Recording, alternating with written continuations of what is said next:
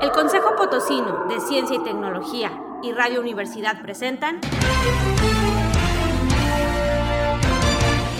La neta de la ciencia. Espacio informativo sobre todo lo acontecido en ciencia, tecnología e innovación en San Luis, México y el mundo. Y ahora quedan con ustedes Anel Patiño y Edgar Jiménez.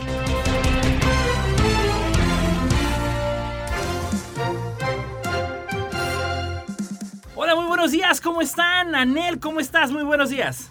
¿Qué tal, Edgar? Muy bien, muchísimas gracias. Buenos días a todos. Pues encantados de estar nuevamente como cada jueves en la neta de la ciencia. Un gusto saludarles a todos los que nos están escuchando aquí en la capital potosina a través de internet. Un saludo a los que están sintonizando en el 88.5 de FM y en el 1190 de AM. Un fuerte abrazo allá a todo el altiplano potosino en Matehuala que nos están escuchando. Y bueno, vámonos con los titulares de este programa. Resumen de noticias. Calidad del aire en San Luis Potosí, un riesgo. Coposit capacitará a 27 mujeres indígenas para ingreso a maestrías. Los murciélagos y su gran importancia para el medio ambiente. La UNAM dice que los hongos son la comida del futuro. ¿Por qué? Comprueban científicos que papa morada previene afecciones cardiovasculares. Los astronautas de la Estación Espacial Internacional están cultivando chiles por primera vez. Y bueno, pues entrando en materia, Nel, definitivamente tenemos bastantes netas, pero bueno, pues un saludo a todos los que ya están. Eh, primero, felicidades a todos los que entraron a la máxima casa de estudios de la Universidad Autónoma de San Luis Potosí. Bravo, un fuerte aplauso a todos los chavos, a, a todos los jóvenes, a todas las mujeres y hombres que hicieron ese gran gran esfuerzo de haber entrado. Y miren, a los que no entraron, no se rindan. Porque luego, Anel, yo he visto que es como el antes y el después. Hay gente que, bueno, esforzándose y sigue una y otra vez. Y bueno, a veces hay quienes no han entrado a la primera, pero a la segunda sí. O a veces deciden por alguna otra eh, eh, opción educativa, pero salen adelante y son exitosos, ¿no? Claro que sí, Edgar. Pues felicidades a todos ellos, a todas las familias que vi por allí muchas publicaciones en redes sociales felicitando y a los que no, pues haciendo ánimos en nuevos proyectos para buscar otras metas o bien persistir por esa. Noticias locales. Exactamente, exactamente. Y bueno, pues precisamente el avance científico y tecnológico pues nos ayuda a tener mejor vida y desde el escritorio de Paola de la Rosa de Plano Informativo Comentan que, bueno, eh, el IPICIT ya confirmó que las estaciones de la Secretaría de Gestión Ambiental son insuficientes para medir la calidad del aire en la ciudad. Se menciona que bueno, el Ayuntamiento Capitalino cuenta con dos sensores instalados que monitorean la calidad del aire en la ciudad. Sin embargo, se trata solo del gran de un plan piloto, ya que el proyecto ejecutivo que se trabajó para habilitar un esquema municipal de la medición de la calidad del aire se heredará a la próxima administración, reconoció el director de Ecología, Israel Esparza Rodríguez. El funcionario municipal explicó que eh, los que tienen instalados no son sensores normados por la Secretaría de Medio Ambiente y Recursos Naturales, la Semarnat, pero que tienen la incidencia de tres años tiene incidencia de tres años y el respaldo académico y científico de los resultados de los reportes que respiran los potosinos. Comenta también que, bueno, para el ejercicio fiscal de 2020, la Dirección de Ecología presupuestó una partida superior al millón de pesos para ejecutar el proyecto de los sensores para monitorear la calidad del aire, que se inició como piloto y se prevía concretar con la compra de sensores de medición que se colocarían en puntos estratégicos de la ciudad, como la zona industrial y la zona de las ladrilleras. Recursos que no se aplicaron debido a la llegada de la emergencia sanitaria provocada por el coronavirus. Eh, y bueno, pues en este sentido también mencionan que eh, tos sin causa aparente, alergias y dolor en garganta son los principales síntomas que presentan las personas que viven o trabajan cerca de las fuentes de emisiones contaminantes.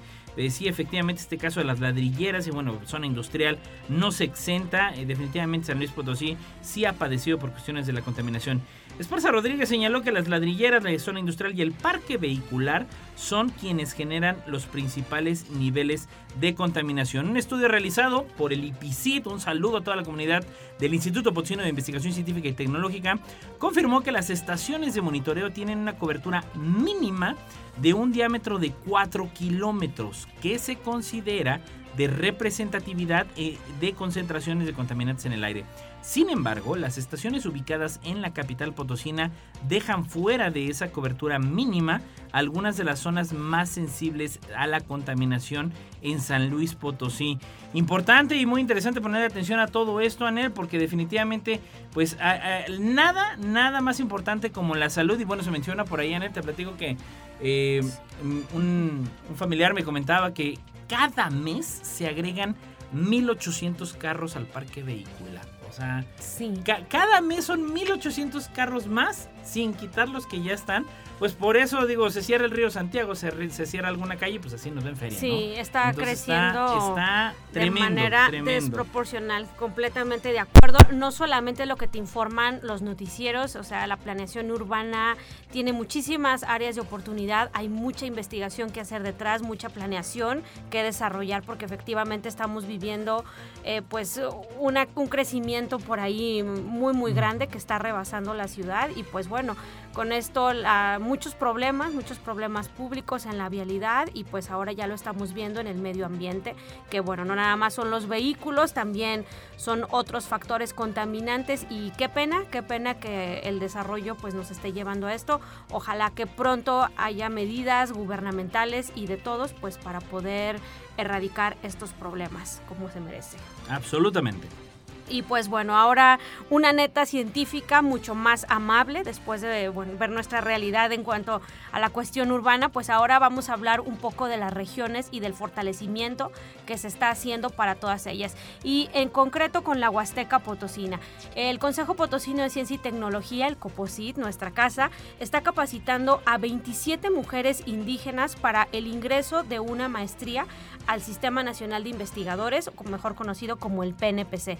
Esta es una iniciativa que surge del CONACIT, es un programa nacional en el que los diferentes estados a través de las instituciones o las universidades pues hacen proyectos para postular a diferentes candidatas, todas ellas tienen que tener requisitos mínimos, eh, un promedio bueno de 8.0, además de esto ya contar con el título de licenciatura eh, tener la constancia de pertenencia a una comunidad de, indígena y tener la voluntad y las ganas de querer estudiar una maestría. Entonces, bueno, al reunir estos requisitos, eh, la Universidad Intercultural de San Luis Potosí junto con la Universidad Autónoma de San Luis Potosí sumaron esfuerzo y este año se lograron captar 27 chicas que estarán en este proceso, pues, de reforzar habilidades, competencias, eh, no nada más en todo lo que tiene que ver con el examen de admisión de posgrados, sino también pues con fortalecimiento del idioma inglés. Este año harán un campamento virtual en la Lakehead University.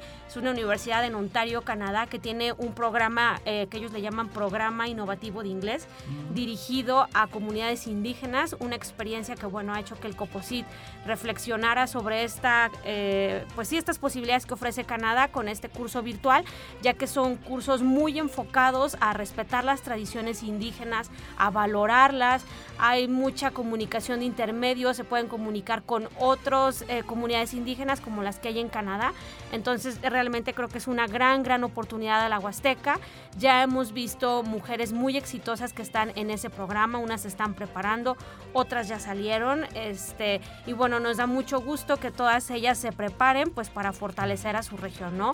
Eh, muchas este, en diferentes áreas, disciplinas como la enfermería, la docencia, administración, otras ingenierías agropecuarias, etcétera. Entonces, bueno, realmente muy contentos de estar realizando este trabajo en el COPOSIT. Enhorabuena por y bueno, aquí tenemos una noticia muy amable para todas las regiones. Oye, precisamente en el, bueno, nos digo, ya ahorita jueves tengo entendido que arrancó todo un programa de inserción, ¿no? Así como de inducción. Así ¿Cómo, estuvo todo ese show? Que creo que fue hasta hasta muy emotivo, ¿no? Eh, sí, eh, muy, muy emotivo. Hemos tenido la participación de muchas investigadoras potosinas, eh, como ellas está la doctora Carmen Guadalupe Briano, que nos va a hablar un poco sobre finanzas personales, la doctora Pilar Suárez en Tamazunchale, que nos viene a hablar un poco sobre liderazgo, lo que representa ser mujer, la doctora Marisol Reyes, la doctora Lupita de la Langif, también ella nos acompaña. Entonces, bueno, son Guadalupe, sí, la doctora Lupita Galindo. Entonces, bueno, todas ellas nos vienen a hablar sobre sus experiencias como investigadoras, los retos, porque ser investigadora eh, y mujer muchas veces es complicado, ¿no? Porque como mujeres, pues tenemos muchísimas tareas que realizar en el hogar como personas, como profesionistas. Y pues bueno, a veces hemos visto que lamentablemente no siempre las oportunidades son para las mujeres. Entonces aquí ya empezamos un poco pues a trabajar con esto y queremos mostrar ejemplos palpables que estén en la ciudad, que trabajen en San Luis Potosí y que sean pues bien de casa, ¿no? Entonces, bueno, es, es una, unas charlas bastante emotivas, muy emocionantes y esto es el principio. Ellas arrancan el 2 de agosto con su curso remedial, así se denomina por el CONACIT, y culminarán el 17 de diciembre ya con todas las habilidades y es como un reality show, pero de la ciencia, ¿no? de la ciencia, claro. Sí, claro. Después de esto, bueno, estaremos acompañándolas hasta que ingresen a una maestría del PNPC, el cual puede ser en San Luis Potosí o puede ser en otro estado de la República. Entonces, esto nos llena de orgullo, es un compromiso en el que puedes palpar la política pública, ahora sí ya dirigida completamente a las regiones, a las personas y bueno, este programa de verdad es un programa muy, muy completo. Y como dices, palpable, mucho éxito a todas las chicas, definitivamente el mayor, el mayor de los éxitos en este trayecto que inician, que bueno, inicia el programa de fortalecimiento de las regiones en mujeres indígenas eh, para ingresar al posgrado. Y bueno, en otros temas también de la localidad, déjeme decirle que el doctor Felipe Barragán Torres, investigador de la División de Ciencias Ambientales del IPCID, indicó que hay, eh, hay una insistente señalización de que los murciélagos son uno de los posibles causantes, digo, y usted lo ha escuchado desde el inicio, del virus SARS-CoV-2, el coronavirus. Sin embargo, a la fecha este tipo de aseveraciones no han sido científicamente comprobadas. Lo que sí está científicamente comprobado es la enorme contribución que tienen estos mamíferos en el medio ambiente. Y bueno, desde la redacción del Express eh, comentó el científico Barragán Torres que en México se han documentado aproximadamente 138 especies de murciélagos, de los cuales un 98% se alimentan de insectos y mosquitos, y nada que le vaya a andar chupando la sangre, nada de cosas. El 98% comen insectos y mosquitos, con lo que contribuye al control de las plagas y la disminución de enfermedades provocadas por el vector. Solo tres especies se alimentan de sangre, pero solo una lo hace de sangre de grandes mamíferos como las vacas. Tienen una gran contribución al medio ambiente, señaló los murciélagos. Eh, son controladores de plagas, se alimentan de mosquitos, néctares de las flores y sirven para polinizar todo tipo de plantas en todas las regiones de México. Consumen frutos, por lo que se convierten en dispersores de semillas y ayudan a regenerar los bosques. Son imprescindibles para el medio ambiente. El investigador Cátedra Conacid explicó que existe un gran miedo respecto a ellos porque se piensa que todos se alimentan de sangre. Como esta mitificación, esta cuestión de, la infodemia, que pensamos que murciélagos y a chupar sangre nada que ver y que este, son un peligro. No es cierto, aunque existen muy pocos casos documentados mundialmente de ataques en humano. Que bueno, ya me imagino haber sido alguno que otro medio provocador. Entonces, pues ya lo saben, el 98% de los murciélagos no, no, este, pues se alimentan de insectos y de bichos. El investigador dio a conocer que en el IPCIT se han llevado estudios de diversidad en la Huasteca y recientemente se mantiene en contacto con organizaciones en Villa de Reyes para conocer las especies locales con fines de educación, importancia ambiental, promoción de estudios, así como la difusión y la conservación. Importantísimo. Y con esto damos cierre y cortinilla a las locales. Científico de la semana. Dr. José Sarucán Kermes, biólogo, nació en la Ciudad de México el 15 de julio de 1940. Obtuvo el título de biólogo en la Facultad de Ciencias de la Universidad Nacional Autónoma de México. Es maestro en ciencias por el Colegio de Postgraduados de Chapingo y es doctor en la Universidad de Gales en el Reino Unido. Su trabajo se ha enfocado en la demografía y ecología de poblaciones de plantas, la demografía comparativa de árboles, los estudios de ciclos biogeoquímicos en selvas tropicales, los estudios sobre la biodiversidad de México y los problemas ambientales globales y de desarrollo sustentable, así como en la educación superior y su relación con el desarrollo científico. Es autor y coautor de 130 trabajos científicos en 10 libros. Ha sido galardonado con el Premio Nacional de Ciencias y Artes en 1990 y Premio Tyler por Logro Ambiental en 2017. Es miembro de la Academia Nacional de Ciencias de Estados Unidos y de la Royal Society de Londres. No importa en qué parte del mundo estés, recuerda sintonizarnos en la web radio y televisión.uaslp.mx. Noticias Nacionales. Pues ahora vámonos a las nacionales. Ya hablamos un poco de los murciélagos que andan acá estudiando en San Luis Potosí. Ahora vamos a hablar de la alimentación del futuro. ¿Y sabías tú, Edgar, sabían ustedes que los hongos pueden ser la comida del futuro? No, no, no, para nada. Y sí me gustan, es lo bueno. Ah, qué bueno, qué gusta que te, qué, qué bueno que te gustan las diferentes variedades, eh, portobelo, los, Ay, los sí. champiñones. Una hamburguesa de portobelo. Uy, qué una vez rico, ¿no? Bueno, a nosotros este, siempre hay que ver cómo se relaciona por allí la ciencia con la alimentación y bueno, tiene mucha, mucho que ver. Recientemente la Universidad Nacional Autónoma de México publicó un estudio en el que detalla por qué los hongos prometen ser la comida del futuro y qué es este recurso natural que tiene una gran fuente de proteína y vitaminas, además de que son ricos en minerales, zinc, calcio y selenio. Los hongos comestibles en la época prehispánica eran denominadas el nanacatl por los aztecas y esto tiene que ver con su parecido a la carne, ¿no? Por eso se les llamaban de esa manera, lo cual es el, el sinónimo de carne. Además eran bastante consumidos por ellos, tanto en ceremonias, rituales para preparar alimentos y hasta por sus propiedades medicinales. Actualmente en México hay aproximadamente 300 especies diferentes de hongos comestibles según la información de la Secretaría de Bienestar. Estos proliferan en bosques templados y en la mejor época para recolectarlos pues es obviamente en estas épocas de lluvia entre julio y septiembre. Los estados que registran la mayor producción de hongos son el Estado de México, Puebla, Querétaro, Guanajuato, Hidalgo, Jalisco, Morelos, Oaxaca, Puebla, Sonora y Veracruz. ¿Por qué la comida del futuro?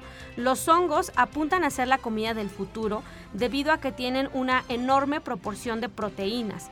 De acuerdo a la maestra en ciencias Elvira Aguirre Acosta, delegada de la recopilación de hongos del Herbario Nacional de México del Instituto de Biología de la UNAM, cada seta contiene alrededor de un 40% de materia seca y de este porcentaje un 20% son proteínas.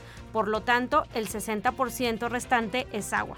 Además, aportan vitamina B1, B12, vitamina D, ácido ascórbico, mejor conocido como vitamina C, así como minerales indispensables en la dieta diaria como el calcio y el fósforo. Al mismo tiempo, su bajo contenido calórico de grasas y carbohidratos lo convierten en un ingrediente perfecto. Son un alimento nutritivo y bajo en calorías, o sea, es el tipo de alimento ideal para estar bien alimentado y en buena forma física. Esto lo detalló Miguel Armando López Ramírez, biólogo del Instituto de Investigaciones Forestales de la Universidad Veracruzana. Entonces, bueno, ya tenemos por allí una nota pues bastante amable. Los hongos son una excelente alternativa para la mesa. Yo creo que hay que ser muy creativos para prepararlos de muchísimas maneras y bueno, ya vimos que tienen muchas propiedades y algo que tiene que ver con la seguridad alimentaria también, ¿no? De qué nos vamos a alimentar más adelante. No, y definitivamente, y hablando precisamente de cuestiones alimentarias, y bueno, ¿a ti te gusta la papa morada, Anel? Me encanta todas las papas. riquísima, son de muy hecho, siempre en Navidad sí, yo me acuerdo un, un- un- la- bueno, también la papa de monte, que también Ay, también tan con especial. limón, Ay, sí, riquísima. con, con los nopalitos. Pues déjame platicarte que desde Vértigo Político, desde la redacción de este medio de comunicación, eh, realizan los científicos que eh, eh, realizan una investigación del Instituto Politécnico Nacional que la papa morada puede prevenir afecciones cardiovasculares. Y en este sentido, después de realizar estudios in vitro en modelos animales, el estudiante de doctorado del IPN, David Iturbide Huitrón, comprobó que la papa morada, en su nombre científico Solanum tubersum, eh, deshidratada, posee actividad biológica para prevenir afecciones cardiovasculares, las cuales, de acuerdo con la OMS, contribuyen la, constituyen la principal causa de muerte a nivel mundial. En el proyecto, el doctorante de la Escuela Nacional de Ciencias Biológicas fue asesorado por las científicas de esa unidad académica Leticia Garduño Siciliano y Cristian Jiménez Martínez, quienes lo guiaron para determinar que la papa morada de la subvariedad Blue Congo posee compuestos antioxidantes de alta calidad que reducen significativamente los índices de hiperlipidemia, que significa nivel elevado de grasa en la sangre, considerada como uno de los principales factores de riesgo que contribuyen a la prevalencia y gravedad de las cardiopatías. Iturbide Huitrón explicó que los compuestos de la papa morada se conservaron casi en su totalidad gracias a que ésta se procesó con un deshidratador por microondas y, flujo de aire continuo, cuyo registro de patente, bueno, pues ya está en el INPI, que eso es muy muy bueno, luego no tenemos esa cultura de protección del conocimiento.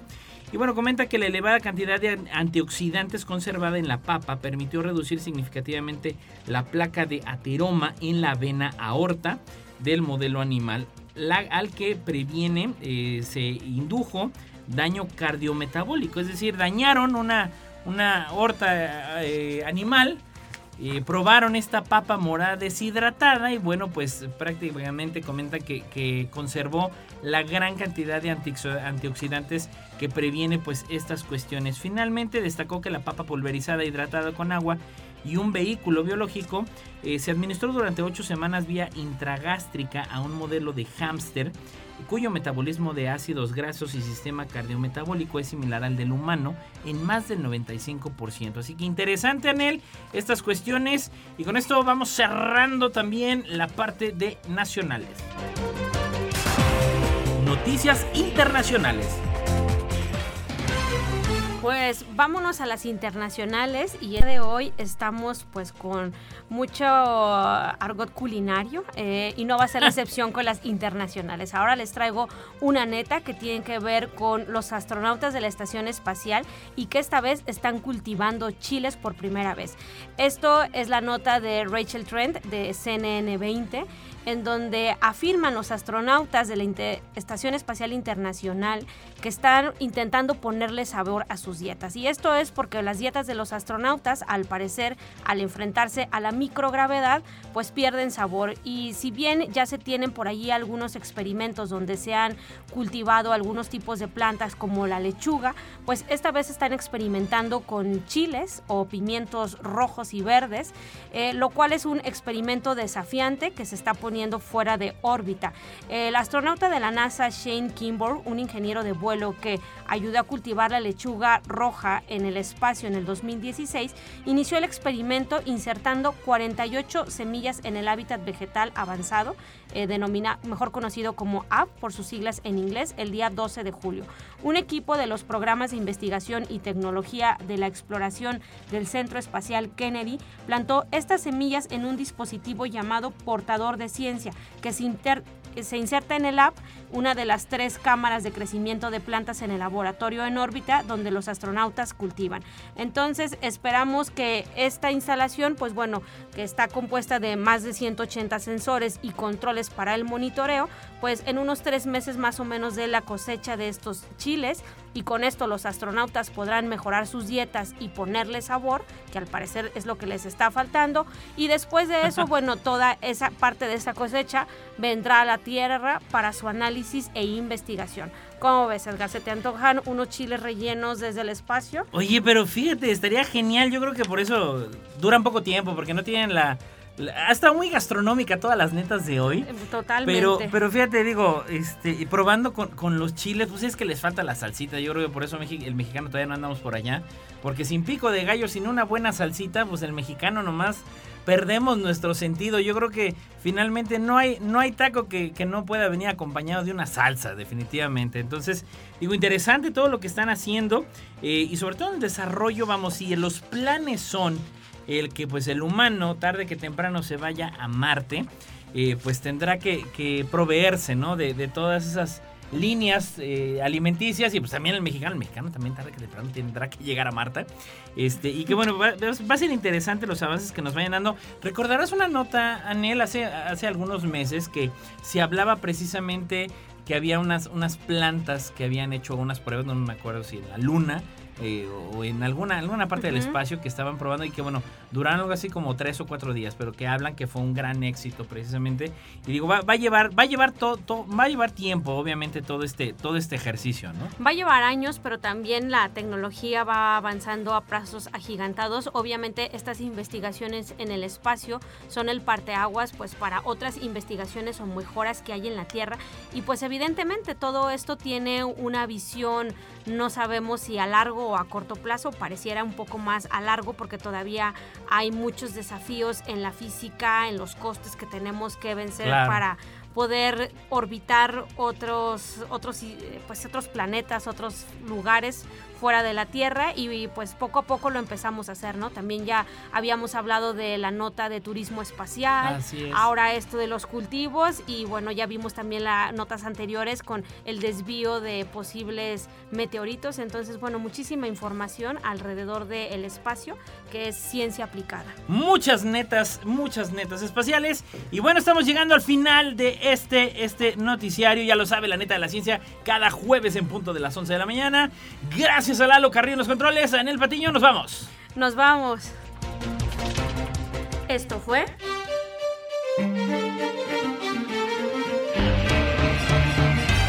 La neta de la ciencia. Noticiero de Ciencia, Tecnología e Innovación. Presentado por el Consejo Potosino de Ciencia y Tecnología y Radio Universidad. Con Anel Patiño Y Edgar Jiménez.